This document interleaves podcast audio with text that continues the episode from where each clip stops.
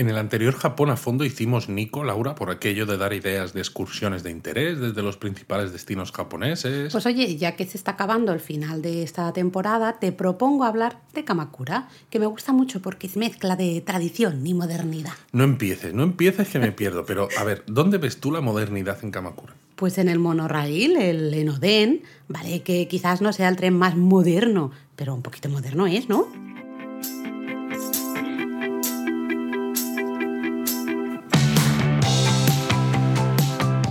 Bienvenidos a Japón a Fondo, El podcast sobre Japón de la mano de japonismo. patrocinado por Lexus. Experience Amazing. Pues sí, yo he pensado que hablando del Enoden, a lo mejor así, pues oye, te animabas a hablar de Kamakura. Digo, voy a meter un poquito tren, un fan with trains, así un poquito, y seguro que Luis dice, ay, sí, pues venga, vamos a hablar de Kamakura. No, no, si a mí Kamakura me encanta. De hecho, es, además le encanta también a los tokiotas. Es una ciudad costera en la prefectura de Kanagawa, región de Kanto, para que nos entendamos. O región de frente, no sé, de Kanto de frente. Bueno, ya empezamos. Bueno, Que chicos, pensabas que como iba a decir momentito. yo lo de la región de Kanto, que no iba a hacer el chiste. Un momentito, eh, paramos un segundo, poned esto en pause, eh, os preparáis un café o un zumo de naranja o un whisky, yo que sé, cada uno lo que quiera, una Coca-Cola, lo que vosotros queráis.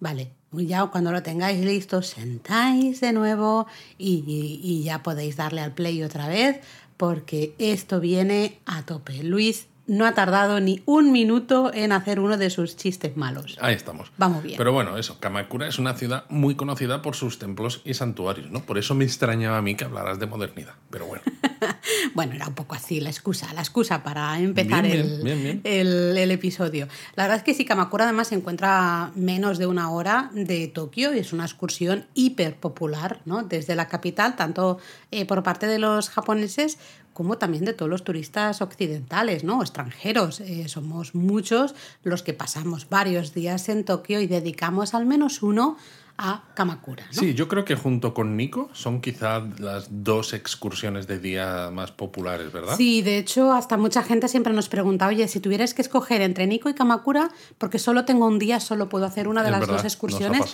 eh, ¿con cuál os quedáis? Y la verdad es que nos cuesta mucho decidir porque son diferentes. A pesar de que las dos eh, son templos y santuarios, ¿no? Básicamente, el estilo es muy diferente. Mucho.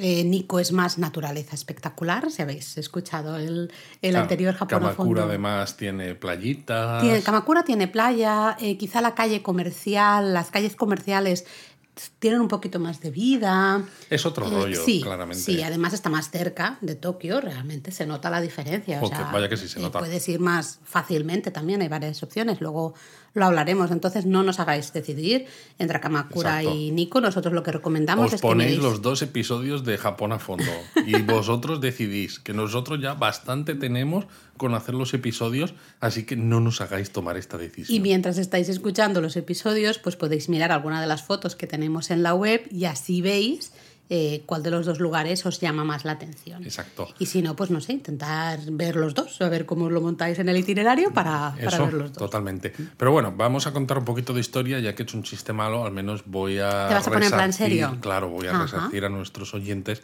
dándoles unas pinceladitas históricas, porque Kamakura fue centro político de Japón durante un siglo, cuando el shogun Minamoto no Yoritomo la escogió como base del nuevo gobierno militar en 1192. Sí, claro, al final fue un momento importante ¿no? en la historia de El Japón. shogunato Kamakura. Eso es, porque fue el inicio de la era un poco de los De los samuráis, de los, guerreros. efectivamente. Pensad que antes eh, estábamos en el periodo Heian y era el periodo de la corte, la corte Heian, una corte refinada, ¿no? Donde se leían poesías, donde no los- se hacía nada, salvo, salvo mm, pasar el rato. pasar el tiempo. Bueno, de ahí vienen conceptos tan importantes ¿no? para la sociedad o la cultura japonesa, que es el wabi-sabi, ¿no? el refinamiento, eh, la imperfección de las cosas, el observar cómo caen Claro, los tenías pétalos tanto de tiempo que te podías fijar en estas cosas porque dices, es que si no, no sé a qué dedico A ver, todas las horas ¿a qué del día. dedica el tiempo libre? Sí, Madre totalmente. Eh, entonces es un, fue un momento importante, ¿no? Un punto de inflexión, un cambio grande en el funcionar al final de toda la sociedad. Dejamos el, el periodo Heian con su corte, con su nobleza, con sus kimonos y su naturaleza y demás atrás y empezamos con esta época de samuráis. Al final, que evidentemente fue cambiando, ¿no? Hubo a partir de aquí diferentes periodos, cada uno eh, en su estilo, un poco manera diferente, pero es un cambio brutal de la sociedad. Mucho.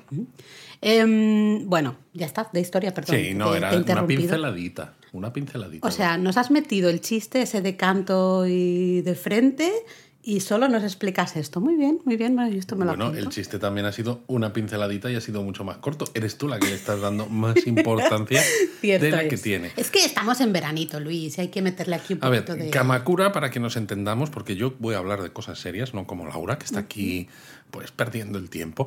Es excursión típica de día desde ¿Perdiendo Tokio, el tiempo? pero tiene muchos templos y santuarios Ya lo has y dicho. además tiene muchas otras cosas, porque tiene rutas de senderismo, tiene toda la parte de playa que hemos dicho. Eh, no sé, al final es que en Kamakura te podrías quedar un par de días, pero tan ricamente. De hecho, hay algunos tokiotas incluso que reservan una noche de hotel por Mm. la zona de, de la costa, pues para disfrutar un poquito más. Si vosotros vais a nivel turístico, evidentemente, a lo mejor no vais a querer pasar una noche de hotel simplemente para no hacer nada y estar de relax. Ya que dices, es que estoy en un sitio con mucho que No ver. me da tiempo, ¿no? En el. Entonces, incluso si queréis hacer eso, al menos aprovecharlo para disfrutar de todo lo que Kamakura tiene que ofrecer. Claro. Eh, pensad que Kamakura se encuentra en la costa de Shonan, que es una de las costas más activas también en temas de surf, por ejemplo. Aquí Por hay, digo. hay muchos lugares para hacer surf, así que si sois eh, surferos, surfistas y, y os gusta o os gusta el ambiente, ¿no? Pues en toda esta costa eh, podréis disfrutar de, de eso, ¿no? Además, lo que decíamos al principio, que yo digo, es un- era un poco la excusa, un, un pequeño chiste, un guiño a Luis, pero es cierto, ¿no? Podemos, podemos llegar con ese precioso tren, el Enoden, que conecta en Oshima, que también es otro lugar de playa fantástico y maravilloso, pero también tiene un, un santuario precioso y unas rutas geniales por, por toda la zona con Kamakura. ¿no? Bueno, una de las ideas que nosotros siempre damos para hacer un día de excursión desde Tokio es combinar Kamakura con Enoshima usando precisamente El este Enoden. trenecito, el Enoden. Entonces, se puede hacer Kamakura solamente en mediodía si vais de tiempo muy justo. Sí, se tenéis puede que hacer escoger exactamente ¿no? un par de cosas Exacto. y ya está. Se puede hacer de día entero si os apetece un poco más. Si tenéis el día entero, pero dices, es que me gusta esto que decís del Enoden y Enoshima, pues se puede hacer mediodía Kamakura, ese par de cositas que dice Laura, Hmm. subís al tren y hacéis el otro mediodía en Enoshima. Es decir, hay bastantes opciones gracias a que hay muchas cosas por la zona que se pueden disfrutar. Eso es, al final, como siempre decimos, depende un poco de, bueno, de cada uno, ¿no? de los gustos y prioridades que cada uno tenemos. Entonces, nosotros os damos toda la información para que luego cada uno decida qué quiere ver sí o sí, ¿no? Porque no tenemos todo el tiempo del mundo, ojalá, no lo tenemos nunca, siempre nos falta tiempo cuando estamos en Japón. Entonces, bueno, siempre vamos a tener que decidir qué cosas queremos ver sí o sí y, y qué cosas se quedan para un futuro viaje, un- una segunda visita a la zona. ¿no? De todas maneras, ahora os vamos a contar algunas de esas cosas más importantes, más interesantes que hay en Kamakura, para Vale. que así las añadáis a vuestra lista. Y entonces, tanto si estáis mediodía como si estáis el día entero, pues digáis, ah, bueno, pues esto lo tengo que ver sí o sí, porque me lo han contado los chicos de japonismo en Japón a fondo.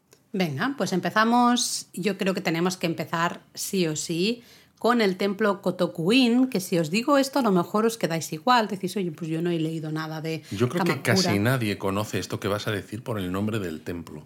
Claro, templo Kotokuin, que es donde se encuentra el gran Buda de Kamakura. Ah, eso sí, me Ahí suena. sí, ¿eh? el Eso gran sí. Buda de Kamakura realmente es el templo Kotokuin. Pero El bueno, todo el mundo. Eso es, el Daibutsu de Kamakura, el gran Buda de Kamakura. Es una estatua de bronce de Buda Amida de más de 13 metros de alto, ¿no?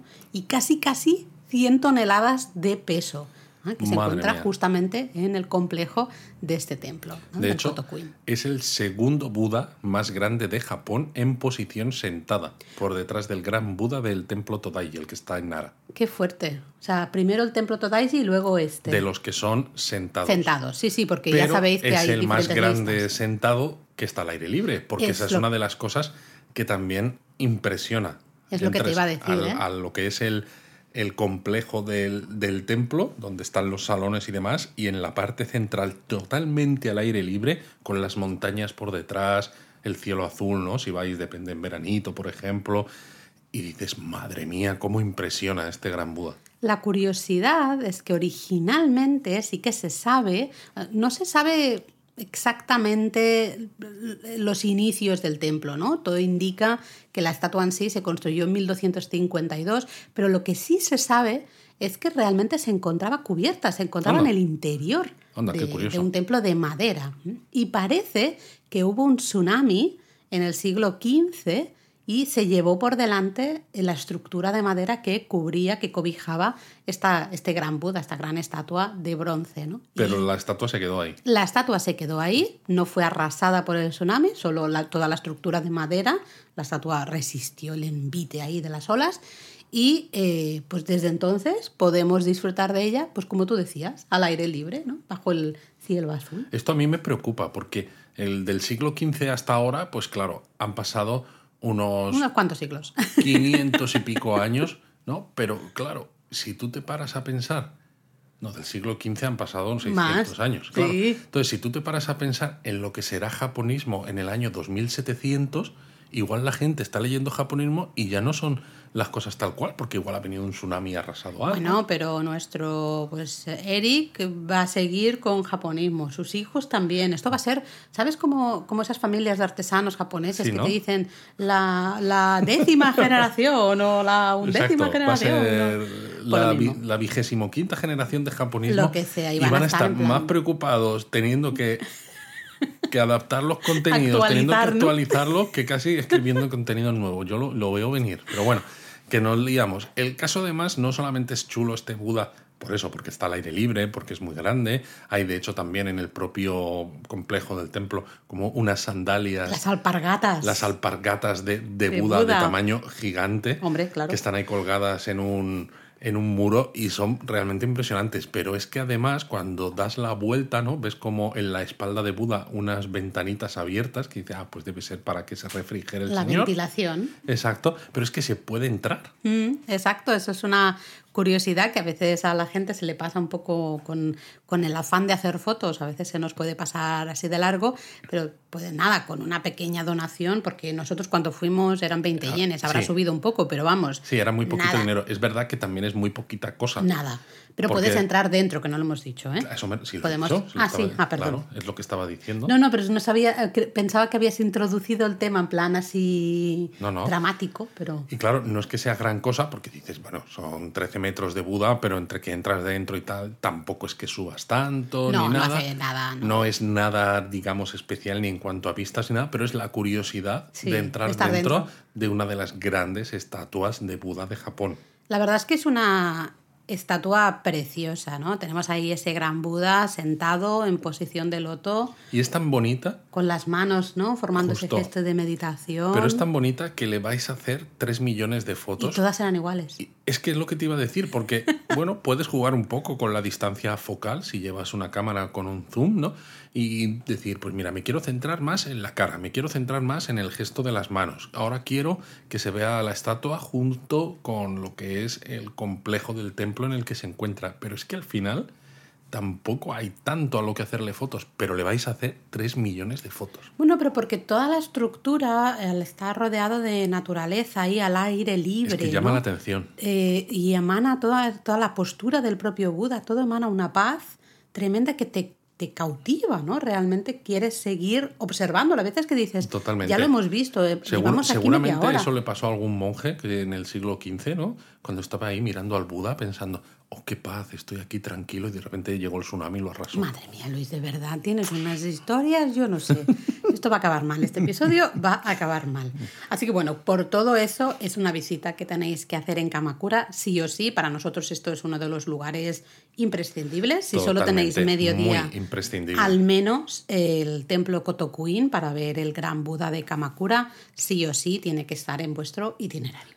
Y lo bueno es que además cuando visitáis el templo Kotokuin y el Gran Buda, es que muy cerquita hay otro templo que también merece muchísimo la pena y, es prácticamente casi obligado combinarlos los dos de lo cerca que está y de lo interesante que es, que es el templo Hasedera. Ay, es verdad, el templo Hasedera que también tiene una eh, vegetación, una naturaleza preciosa. Especialmente, bueno, toda esta zona está especialmente bonita en, en junio y comienzos de julio porque está todo lleno de hortensias el Hasedera especialmente. Anda que no te gustan a ti las hortensias. Claro, por eso lo, lo, digo, pero recuerdo que tenía esa, esa entrada con los jardines llenos de flores, si ya vais en época de hortensias, mejor que mejor, pero todo súper bonito porque había también una paz, una... Eh, no sé, era toda una visita muy serena, ¿no? Muy me, serena, me atrevo a bien. decir. Quizá lo más conocido La del templo- serenísima. Ah, no, que será Venecia. Madre mía. Lo más conocido del templo, lo más impactante también, son las decenas y decenas de estatuas hay Exacto, estas estatuas, los Giso, son guardianes de los viajeros y de los niños. Los niños eh, que en muchos casos eh, han fallecido pues antes de nacer, por ejemplo, o de muy pequeñitos, lo, que es- lo piensas y es muy triste. Entonces estas estatuas Giso las colocan padres que están llorando un poco la muerte de sus hijos no natos o recién nacidos. Sí, son estatuas que lo que hacen es ayudar a las almas de esos niños a alcanzar el, el cielo budista, ¿no? De, porque no han, claro, no han conseguido eh, hacer el, el ciclo de su vida, digamos, ¿no? Entonces, eh, bueno, hay mm, todo un tema de leyendas y historias y demás, pero básicamente los padres lo que hacen es comprar, digamos, ¿no?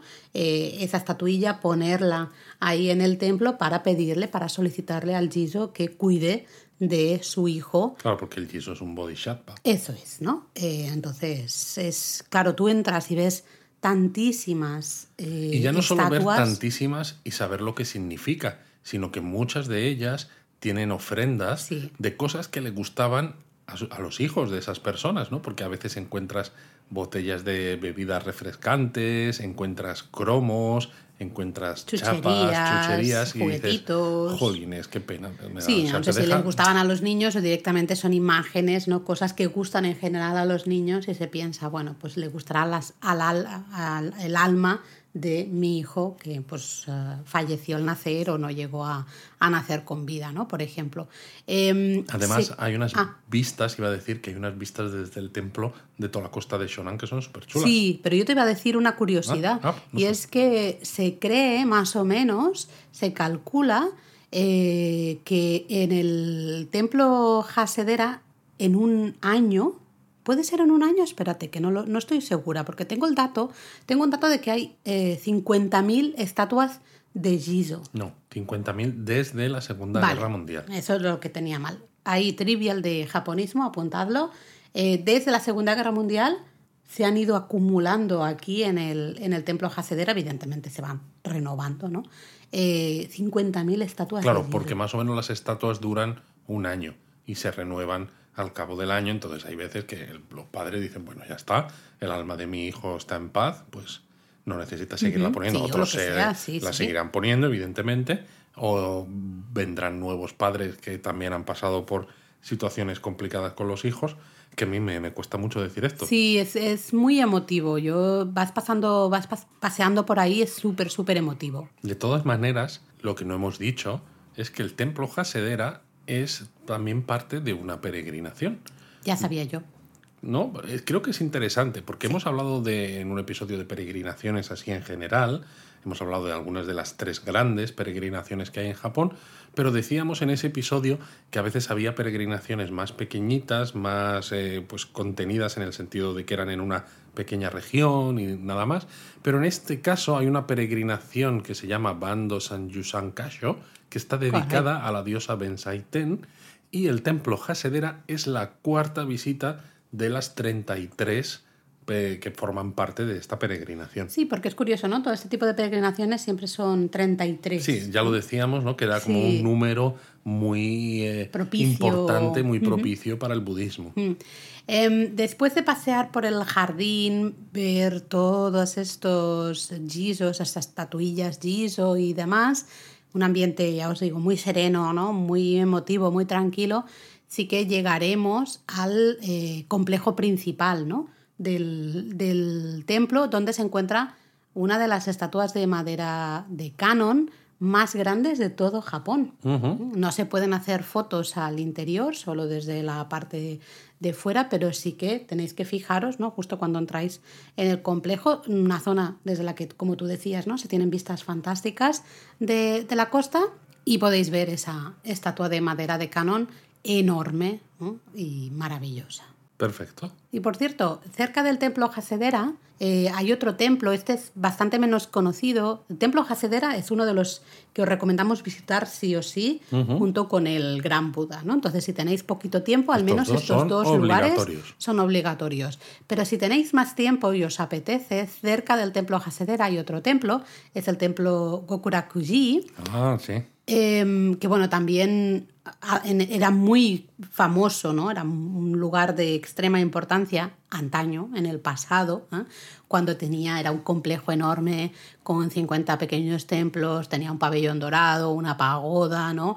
Hoy queda muy poquita cosa, ¿vale? Eh, también eh, forma parte de una peregrinación de estatuas de canon y demás, pero bueno, ahí queda la recomendación, si os sobra un poquito de tiempo, pues que eh, sepáis que está el templo Kokurakuji, que además es candidato a ser Patrimonio de la Humanidad por la UNESCO. Y sabes además que este templo, aparte de esa peregrinación de canon y demás, también tiene, es parte de un una peregrinación de 24 Jiso en Kamakura. Ah, sí, había eh, la tenemos pendiente de hacer. Me gustaría hacer este. De hecho, tiene las estatuas 20 y 21 de las 24 que hay en esta peregrinación de Jesus. Esta nos la apuntamos para hacerla, pues no sé, dentro de 10 años, cuando podamos ir a Japón, más o menos, aproximadamente, pues me la apunto para, hacerla, porque puede ser una buena excusa para volver a Kamakura, ¿no? A buscar esas 33, eh, esos, no, 24, ¿no? ¿Has dicho? 24, 24 ¿no? De, de Kamakura. De todas maneras, Laura, hemos hablado al principio de que Kamakura es una ciudad que es conocida por sus templos y santuarios, y hemos mencionado ya dos templos que son visita prácticamente obligatoria, imprescindible para cualquiera que visite la ciudad, pero no hemos mencionado todavía ningún santuario, y hay uno que es el más importante de la ciudad. Pues sí, el santuario más importante de Kamakura es el santuario Tsurugaoka Hachimangu que fue fundado por Minamoto Yoriyoshi, esos Minamoto ¿eh? tan importantes. En el shogunato de Kamakura, exacto. Esto un poquito, un poquito antes, fue en, en 1063, aunque fue ampliado y trasladado a su ubicación actual ya en 1180 por justamente Minamoto Yoritomo, ¿eh? el, el primer shogun de ese gobierno de Kamakura que os comentaba Luis al comienzo. Y de hecho es un centro cultural de la ciudad de Kamakura, este santuario, y sirve como sede de muchos de los festivales más importantes de, la ciudad precisamente por su importancia. Eso es, de hecho, como el nombre indica, ¿no? fijaros que es Hachiman-gu, eh, el santuario está dedicado a Hachiman, el dios patrón en este caso de la familia Minamoto y bueno, al final de, todos los samuráis, de los guerreros ¿no? en, general. De hecho, además, no es el único hachimangu que existe, porque hay muchos hachimangu en Japón y de hecho hay uno en Tokio, por ejemplo, el Tomioka Hachimangu, ah, que está en una zona muy interesante que yo creo que en algún momento deberíamos... Nakacho, ¿verdad? Efectivamente, en algún mm. momento deberíamos dedicarle algún episodio a todas estas cosas también para dar ideas que se salgan un poquito... De los lugares más turísticos de Tokio, de Kioto. Pero bueno, yo lo dejo ahí. Bueno, la temporada 3 viene cargadita. Se va a venir, cargadita. se viene, se viene cargadita. Yo espero que de todas maneras la temporada 3 sigamos con un episodio a la semana porque estamos dando tantas ideas en los últimos episodios de cosas que queremos hablar que es que al final dice, vamos a tener que hacer dos episodios por semana. Un episodio al día, ¿te imaginas? ¿Te imaginas? Pim pam, pim pam, pim pam.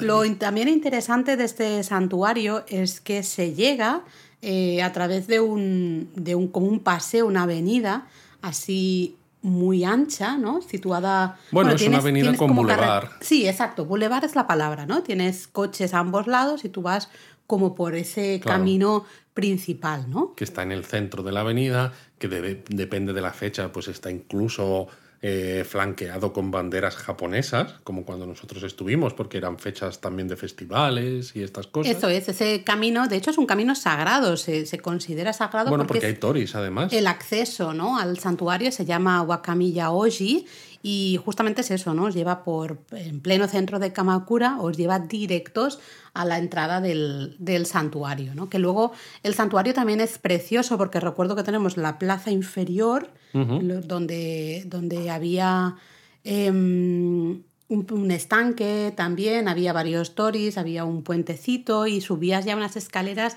y arriba del todo es donde se encontraba el salón, donde se encuentra el salón principal, ¿no? De hecho, arriba del todo hay un gran árbol, un ginkgo, estos que a ti te cuesta a veces pronunciar, que son muy bonitos. Me he negado a decirlo. Exacto, son muy bonitos en la época del Momiji, pero que este en concreto además es importante porque es anterior al santuario, que dices, madre mía, pero si me estás diciendo que el santuario se movió aquí en 1180, sí. pues el ginkgo es anterior y se usó una Ya vez estaba, como ¿no? escondite en una emboscada contra un shogun.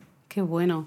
Eh, cuando te he hablado de los estanques, sí que me gustaría dar una curiosidad pequeñita, porque justo. Pero en el- bueno, eh, perdona, Ah, perdona. que estaba diciendo, me está acordando que eso, que había un ginkgo hasta 2010, ¿Qué pasó? ¿Pasó algún tifón o algo? una tormenta en Vale. invierno. Y se lo llevó por delante. Se lo llevó. O sea, Ay, qué penica. un árbol que había aguantado a lo mejor 900 años. Y, o- va, y, y se nos muere a nosotros, de verdad, on, on our watch, ¿no? Exacto. Como, ostras, tú, ¿por qué? ¿Por qué? Bueno, yo te quería dar una curiosidad porque estaba hablando aquí. eh, Pensad que estaba, yo estaba con los ojos cerrados recordando el acceso, ¿no? Entonces he recordado lo de los estanques y mientras tú estabas hablando, Luis, he recordado un dato de trivial, de, de japonismo. Porque más que uno hay dos estanques. Uno representa al clan Minamoto y otro representa al clan Taira, ya sabéis. Uy, eso me suena. esos de- dos clanes súper rivales. Esas guerras Genpei. Exacto, que son justamente las guerras que pusieron fin a la era Heian y dieron inicio al shogunato Kamakura, ¿no? En, en este caso. En la batalla de Dan Noura. Eso es, ¿eh? en Shimonoseki, actual Shimonoseki.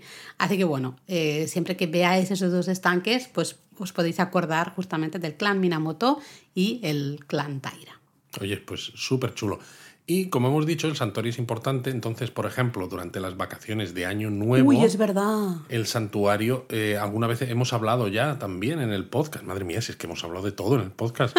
hemos hablado de las tradiciones de principios de año. Ese ¿Cierto? Hatsumode, si recordáis, y si no, os vais a buscar el podcast, el episodio en el que hablábamos de tradiciones de Año Nuevo, que es la primera visita del año a un santuario o templo. Y este tem- santuario es tan importante que en esos primeros días del año registra más de 2 millones de visitantes, pues eso, entre el 1, el 2 y el 3 de, de Una enero. Una salvajada de Es- gente. Es de los sitios más populares para ese Hatsumode. También si os interesa así un poco las artes tradicionales, por decirlo de una manera. sí, marciales. Eh, claro, de nuevo, pensad que estamos ante un santuario eh, muy dedicado a esos Minamoto, ¿no? Esos guerreros que iniciaron justamente ese shogunato Kamakura, ese cambio un poco de la sociedad japonesa, pues aquí hay eh, eventos de tiro con arco a caballo, el yabusame típico japonés, se hace así a lo largo del acceso Ya principal. tú sabes. Yabusame Ah, vale. Eh, se hace a lo largo del acceso principal del santuario, pues en dos ocasiones al menos al año, normalmente a mediados de abril y luego también a mediados de septiembre. Así que apuntároslo porque merece mucho la pena verlo en, en directo. Pero también, Laura, creo que habría que hablar un poco de calles comerciales y demás, porque tú, de hecho, lo has, lo has comentado al principio, ¿no? Que era una de las diferencias con Nico. Sí, de hecho, nada más salir de la estación de tren, lo más normal es que lleguemos a Kamakura en tren, nada más salir de la estación de tren, justo ya en la plaza de la estación, veréis el inicio de una de las calles eh, comerciales más populares, más animadas, más famosas de Kamakura, que es la calle Komachi. Además, es una calle interesante, no solo porque sea una calle comercial, en este caso no es techada, No. está llena de cafeterías, tiendas de recuerdo, artesanía local, pequeños restaurantes, es decir, que si, por ejemplo, depende de a qué hora lleguéis a Kamakura, podéis aprovechar para comer por aquí o simplemente comprar recuerdos para llevaros de vuelta a vuestro país, pero es que además la calle conecta precisamente con el santuario Tsurugaoka Hachimangu del que acabamos de hablar. Entonces es una manera también muy interesante de que nada más llegar a Kamakura, por ejemplo, pues podéis pasear por aquí, veis el santuario y luego ya, una vez que salís del santuario, podéis tomar esa gran avenida que decíamos. Sí, o, o hasta al revés. Yo recuerdo que la primera vez, que claro, la primera vez que fuimos a Kamakura fue hace tanto tiempo que no recuerdo exactamente el itinerario que hicimos. Pero sí Comimos que en la calle. Claro, pero recuerdo que la vimos de vuelta. Es decir, primero vimos todos los lugares eh, turísticos y entonces ya justo era la hora de comer y eh, alcanzamos esta calle, ¿no? Empezamos a pasear esta calle justo a la hora de comer y ya es cuando nos paramos a comer y tomamos el tren de vuelta, de hecho, ¿no? Entonces, bueno, funciona de las dos maneras. Nada más llegar. Como de- cualquier calle. Sí, pero en el sentido de que si llegáis a las 8 de la mañana, por deciros algo, esta calle estará todo cerrado. Claro. No tiene tanto interés, no la vais a disfrutar tanto. Entonces, mejor, em, si vais a llegar tan temprano, mejor organizar la visita para ver esta calle a vuestra vuelta. Mm, Bueno, vale. No, tiene sentido, por eso, por eso sí, lo, lo, digo. que pasa es que has exagerado un poco. Se nota que, que, en fin, que te estás ahí metiendo en el ambiente así andaluz. ¿Por qué? Porque, hombre, decir si vais a llegar a las 8 de la mañana, mira que nosotros decimos que conviene madrugar un poquito cuando estás en Japón para aprovechar la luz del día.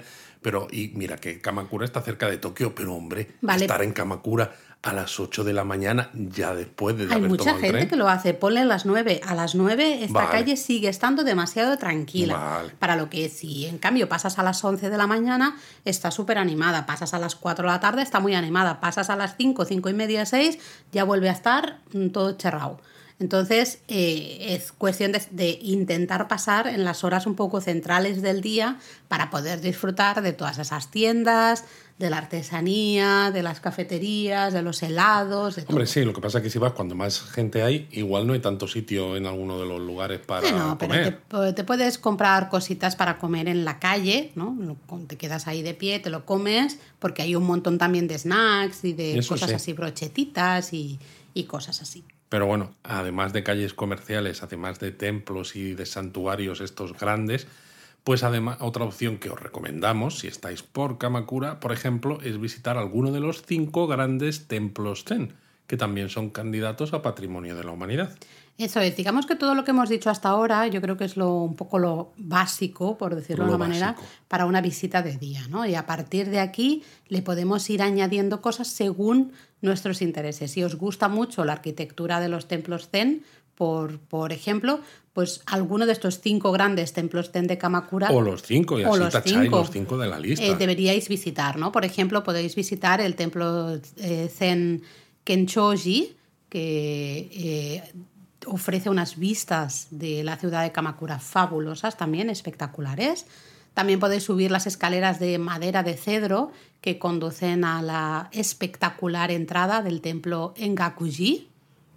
También podéis maravillaros ante la belleza de ese pasillo de entrada y una fachada de la puerta central también maravillosa del templo eh, Jufukuji. Oh, qué interesante. ¿Y cuáles son los dos que quedan? Me está tocando decirlos todos Claro. a mí. Es que, es que te noto que lo estás diciendo tan bien y con una, una seguridad en ti misma. Bueno, me he hecho una lista porque no me acuerdo de los cinco nombres, ¿eh? así que en fin. Eh, también podéis emocionaros ante la belleza de las escaleras de acceso y la puerta principal del templo Yochiji. Madre mía, te estás, te estás gustando ahora mismo, ¿eh? Y también, el último, podéis visitar eh, el techo, oh, el techo, el templo Jomyoji, que tiene justamente un techo espectacular en su salón principal y también tiene un jardín zen muy chulo. Oye, pues muy, muy interesante. Pero bueno, hay muchísimas más cosas que hacer en Kamakura. Por ejemplo, el templo Hokokuji. Ya veis que aquí todo el rato es Templos, templo, templos, santuario, templos. templo, santuario. Pues el templo Hokokuji tiene un bosque de bambú espectacular y a veces se le llama precisamente el templo del bambú por- por este bosque. Y todo su jardín tradicional es una verdadera maravilla. Sí, de hecho solemos decir que si el bosque de bambú de Arashiyama es el más popular, también es verdad que claro, está mucho más lleno de turistas. Entonces eh, solemos decir, oye, si buscas un bosque de bambú un poquito más tranquilo, hay varios. Nosotros hemos estado en varios, también en Tokio, ciudad, en el Valle Todoroki, por ejemplo, ahí también hay un pequeñito bosque de bambú. Pero aquí, en este templo, el Hokokuji, en Kamakura, pues bueno, tenéis un pequeñito bosque de bambú que... No lo acabo de decir. Sí, pero que es más pequeño, Sí. pero mucho más tranquilo. Oh, no claro. está tan lleno de Y turistas como el de Kamakura está, Arashiyama. mira que Kamakura está muy lleno de turistas. Sí, pero en este templo justamente está muy tranquilito. Sí, pues de ahí está- la recomendación. Eso está muy bien, ¿eh? Otro lugar recomendado, especialmente si vais en época de floración de los ciruelos, es decir, más o menos febrero, ¿no? Estamos por ahí, es el templo Zuizenji, ¿no? Eh, que está situado en un valle, un pequeño valle rodeado de naturaleza y con esos montón de árboles de ciruelos que cuando florecen pues están espectaculares. Y si os gustan las flores, eh, a Laura le gustan mucho, sobre todo las hortensias, pues hay un templo, el Meigetsuin, que a veces se le llama Ajisaidera, que ya te indica que las hortensias aquí son espectaculares, porque ese Dera, lo mencionábamos en el episodio de los templos y santuarios, indica que estamos ante un templo, y Ajisai significa hortensia en japonés. Eso es, de hecho, solo el camino de acceso a este templo ya es una maravilla. Está todo lleno de hortensias, así que si vais en época de floración, justo más o menos pr- principios mediados de junio, principios mediados de julio, eh, lo vais a disfrutar muchísimo. Ya hemos dicho que toda esta zona está llena de hortensias y este es uno de los mejores sitios. Y luego también se puede disfrutar de la belleza en miniatura del templo Tokeiji. Al que te estás gustando ahora eres tú, ¿eh? Bueno, solo he dicho belleza en miniatura. Además es importante porque en el pasado este templo sirvió de refugio para mujeres que sufrían maltrato por parte de sus maridos. Bueno, de hecho, eh, a veces lo podéis ver escrito como Kakekomidera, que significa básicamente el templo del refugio, o hasta Engiridera, que significa el templo del divorcio. Madre mía, vaya tela. Sí, sí. Eh, Al final hay muchísimos sitios, pero por ejemplo hay un santuario sintoísta, el Egara Tenjinsha, que, donde se puede solicitar a la deidad de las artes literarias y los estudiantes suerte y éxito en los estudios. de hecho, es un sitio muy popular en época de exámenes, especialmente de, acceso a la universidad. Veréis a muchos estudiantes pedir como un poco la suerte ahí, ¿no?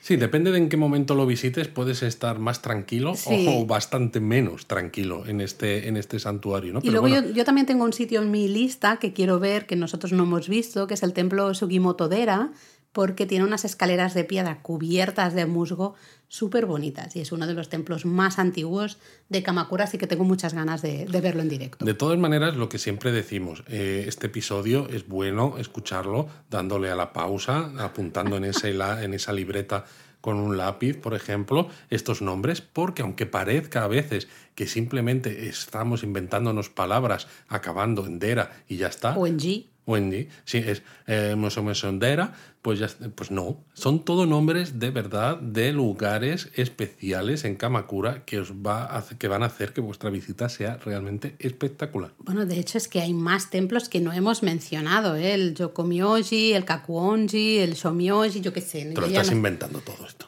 No, no, no, no me los estoy inventando de verdad. O sea, tenéis templos para aburrir si os gusta este tipo de arquitectura o ciertos jardines. Eh, En fin, tenéis muchísimo de dónde escoger. Ya veis que aquí esto en una visita de un día no es posible verlos todos. Por eso os hemos dado la recomendación de lo imprescindible. Eso es. Y a partir de ahí, como Kamakura además es tan popular, pues puede ser que ya hayáis estado y que digáis, quiero explorar un poco más de Kamakura porque me gustó mucho en su día, porque pilla cerquita de Tokio, lo que sea. Claro, por ejemplo, vais en, en junio, finales de junio, en época de hortensias, pues puedes decir, oye, pues eh, antes de ir a muchos otros sitios, prefiero ir a ver el templo Meigetsuin, ¿no? El de las Madre hortensias. mía, la loca de las hortensias. No, pero me refiero, al final, ¿no? También es, depende del momento en el que Claro. vas y de tus propios, porque si a ti las hortensias te dan igual, pues a lo mejor dices, yo prefiero ir a ver. O a lo mejor haces un, viaje a Japón zen, ¿no? justo antes de, no sé, de hacer algún examen importante. Pues entonces tienes que ir al santuario Egara Tenjinsha, ¿no? Por ejemplo. Muy bien. Ah, es que he apuntado, Luis, estaba aquí con el lápiz. Estaba con el lápiz, muy bien. Pero además de templos y santuarios, también hay caminos de senderismo, que pues eso les gusta mucho a muchos de nuestros oyentes. De hecho, eh, se pueden cruzar hasta siete pasos, ¿no? De siete, como pasos de montaña, se dice esto, puertos de montaña, no sé cómo eh, decirlo, en, en Kamakura, ¿no? Hay varios caminos eh, que conectan también, algunos de ellos conectan lugares de interés eh, turístico, como por ejemplo el, el, camino Daibutsu, que conecta justamente el templo Kotokuin, que es donde se encuentra el gran Buda de Kamakura, con otro templo, el templo Yochiji, eh, y pasa por otro santuario y demás. ¿no? Entonces hay varios caminos de, de senderismo. También tenemos el estrecho y escarpado paso de Daibutsu Kiridoshi, que conectaba Kamakura con Fujisawa, que está muy cerquita, y con Kioto, que también además es un paso candidato a ser patrimonio de la humanidad. Ya, ya os estáis dando cuenta de que en Kamakura lo que no es patrimonio de la humanidad seguramente lo acabe siendo en algún momento porque toda la ciudad está llena de lugares especiales. También recomendado el paso Kamegaya Tsuzaka, eh, Kiridoshi. Que Madre mía, te has inventado el nombre fijo. pues casi, porque, bueno, realmente es conocido como el paso Kame Kaerizaka. Kame Kaerizaka. ¿eh? que es básicamente por la leyenda, lo que significa el nombre es la leyenda de que las tortugas se caían de espaldas en este, en este paso por la cuesta, ¿no? por lo mm. empinada que era la cuesta, y se caían las pobres de espaldas y, ya no podían seguir el camino. ¿no? Así que bueno, hay otro. Pues eso, tened cuidado si subís este, este camino, que, no os caigáis de, espaldas. Y lo bueno es que, a ver, a nosotros si nos caemos de espaldas nos podemos dar la vuelta con más facilidad que las tortugas. Pobres tortuguitas, me estoy imaginando una ahí en el periodo Kamakura, ahí tiqui tiqui con las paticas hacia bueno, arriba. Además, claro, nosotros tuvimos una tortuga en casa, entonces sabemos lo que se siente. Eh, ahí está. ¿eh? Bueno, al fin hay, hay otros eh, pasos, algunos de importancia así, histórica, estratégica en la zona. Tenéis muchísima información en, en, la web si es algo que os interesa, si os apetece hacer estos caminos de, de senderismo. Y sobre todo en la web, en japonismo.com, que parece mentira que lo tengamos que decir si nos estáis escuchando, ya lo sabéis, pero bueno,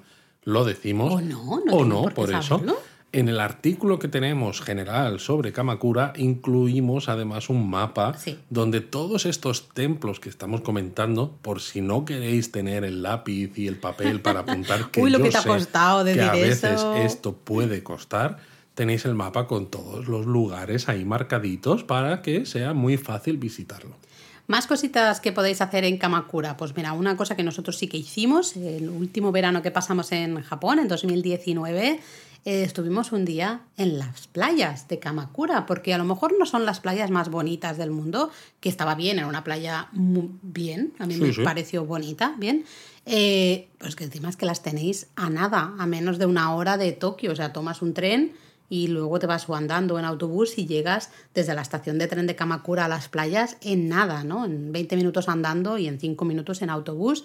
Eh, hay varias playas, nosotros estuvimos en Saimokusa, creo que era, luego al lado tienes estaba... al lado Yuigahama. Yuigahama. Tienes Koshigoe. Exacto, ¿no? Pero vamos, eh, fantásticas playas, tienen... Son muy amplias, recuerdo que el, espacio... Sí, es una bahía bastante amplia. Sí, el espacio de arena es bastante amplio, el agua estaba muy calentita. Sí. Eh, además se, iba, iba cubriendo poquito a poco. Pero muy poquito a poco. O sea, si os pensáis poquito a poco, dices, ah, bueno, pues entro unos cuantos metros y ya me cubre. No, aún tenías que entrar más. De hecho, nosotros nos alejamos un montón de la Éramos los guiris más, o sea que estaban más lejos. y aún así el agua me llegaba por las rodillas. Sí, así que si vais con niños pequeñitos. Es pues, fantástica para ir con niños. Sí, una playa Y además hay un montón de restaurantes y de bares por la zona, que es algo que, por ejemplo, en España, donde vivimos nosotros, es muy típico en las zonas de playa, los chiringuitos que, que llamamos y demás, pues aquí también lo hay. Es decir, los japoneses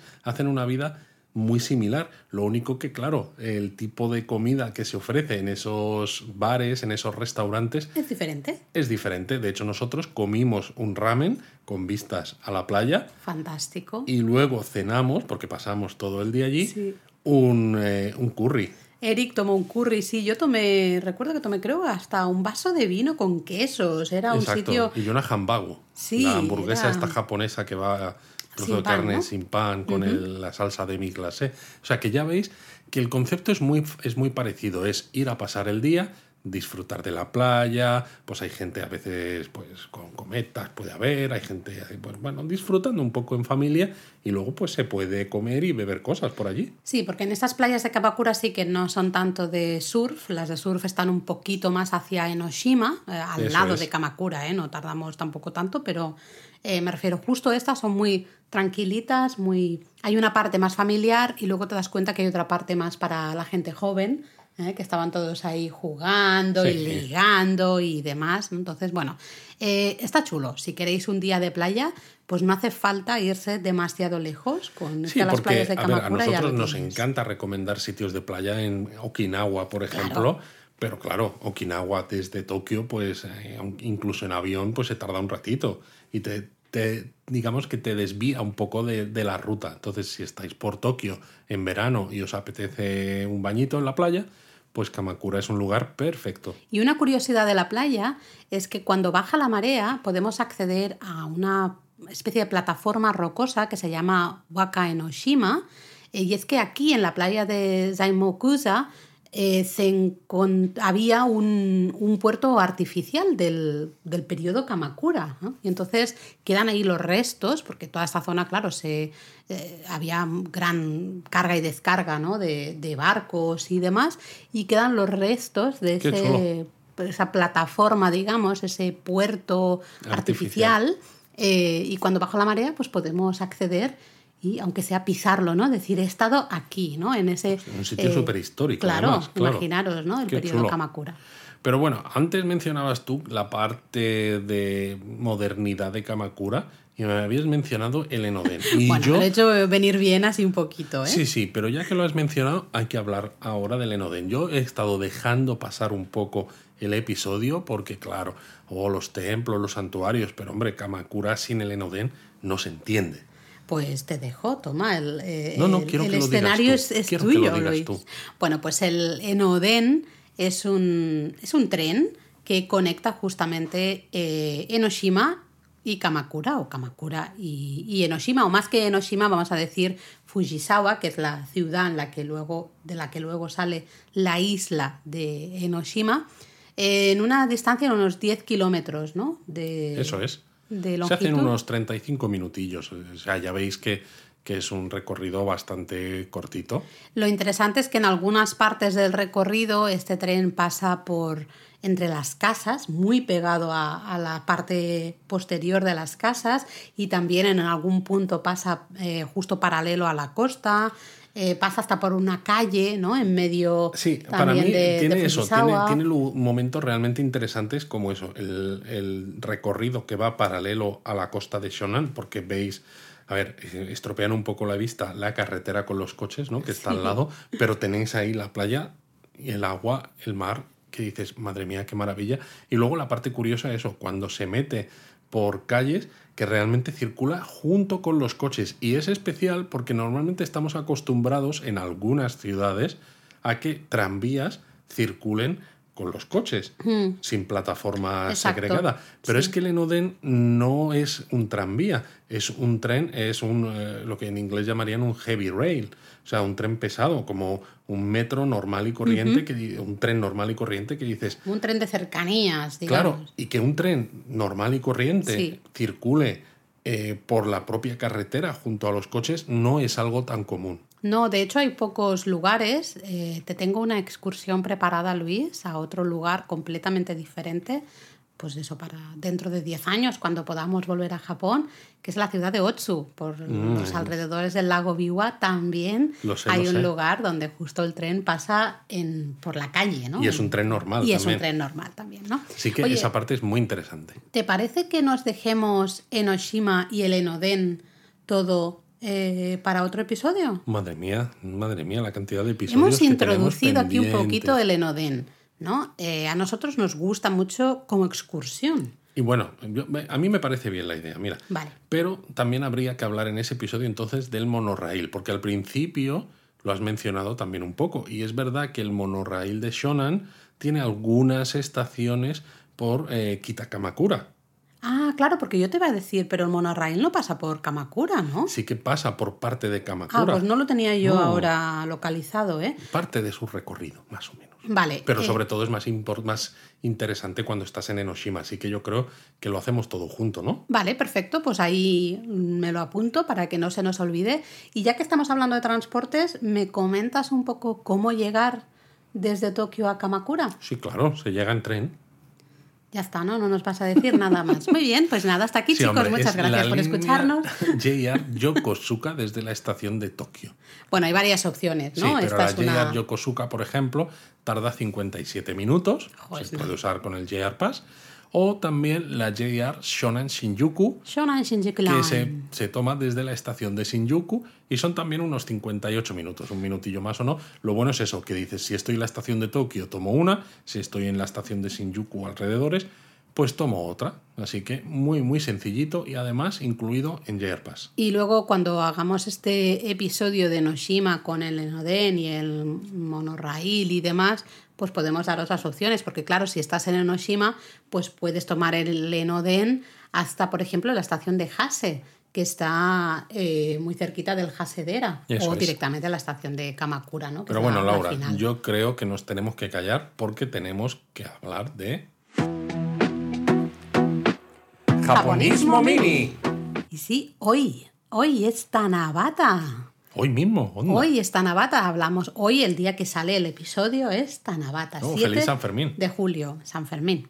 Eh, ya hablamos de Tanabata en el japonesamente de la semana pasada, así que bueno, ya sabéis todos, escribid vuestros deseos en esos papelitos de colores, los tanzaku, y los colgáis. Si no tenéis bambú, no os preocupéis, Además hacéis eso, un se árbol puede de los hacer deseos en casa, cualquier Claro. planta que tengáis o cualquier sitio simplemente donde podáis colgar papelitos. Claro que sí. Recortad unos papelitos, escribid unos deseos y ya está. Y ya está, disfrutar de Tanabata. Y esta noche, pues tenemos que mirar al cielo a ver si Orihime y Hikoboshi, si no habéis escuchado es- el episodio japonesamente, poned pause, vais a escucharlo. Sí, y porque os seguís. contamos la leyenda de Orihime y Hikoboshi y os contamos además a qué estrellas eh, hacen referencia. Yo No, Laura, no vuelvas a hacer. Me no voy a poner como una urraca, Ah, no, eso, una urraca, madre mía. me voy a poner con, las, con así los brazos estirados para hacer de puente y que Hikoboshi pueda cruzar a ver a su amada Orihime, porque pobricos míos, llevan toda la eternidad separados. Toda la eternidad no, que se juntan una vez al año, hombre. Bueno, eso cuando no llueve. Si no sabéis de qué tanto. estamos hablando, escuchad el japonesamente. Y otro tema que quería hablar es que, bueno, claro, ya estamos en julio, así que ha empezado de nuevo la temporada de subida al Monte Fuji. Esto es una- un tema que nos preguntáis muchas veces, ¿no?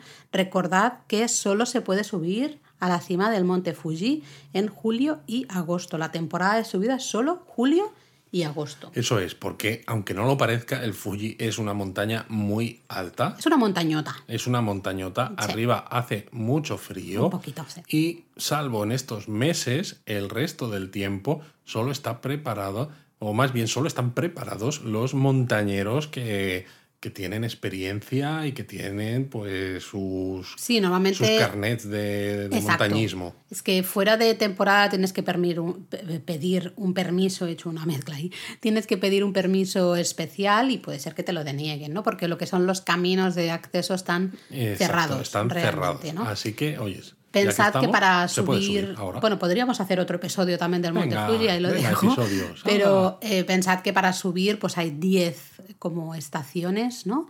Eh, normalmente o sea que hay tren. Sí, ya te gustaría, pero no, hay que ir andando.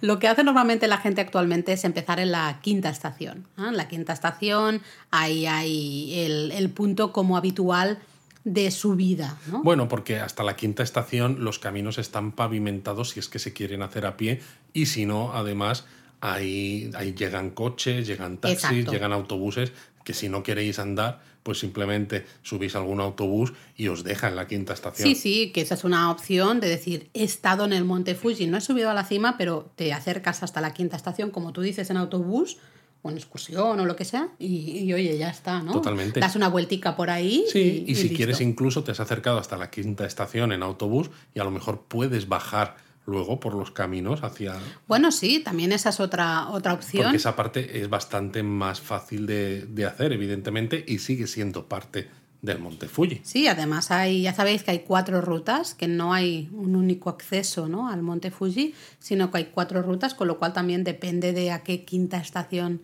estéis, pues vais, si bajáis, vais a llegar a un sitio u otro, ¿no? Exacto. Em, eso sí, yo tengo que comentar, porque lo leí el otro día en el periódico y ya a mí me entró la risa tonta porque yo ya no sé qué decir. Eh, como el año pasado, porque vamos a ver, la situación todos sabemos que es exactamente igual. En, 2000, en, en, julio de 2022 estamos exactamente igual que en julio de 2021, o si me apuras, en julio de 2020.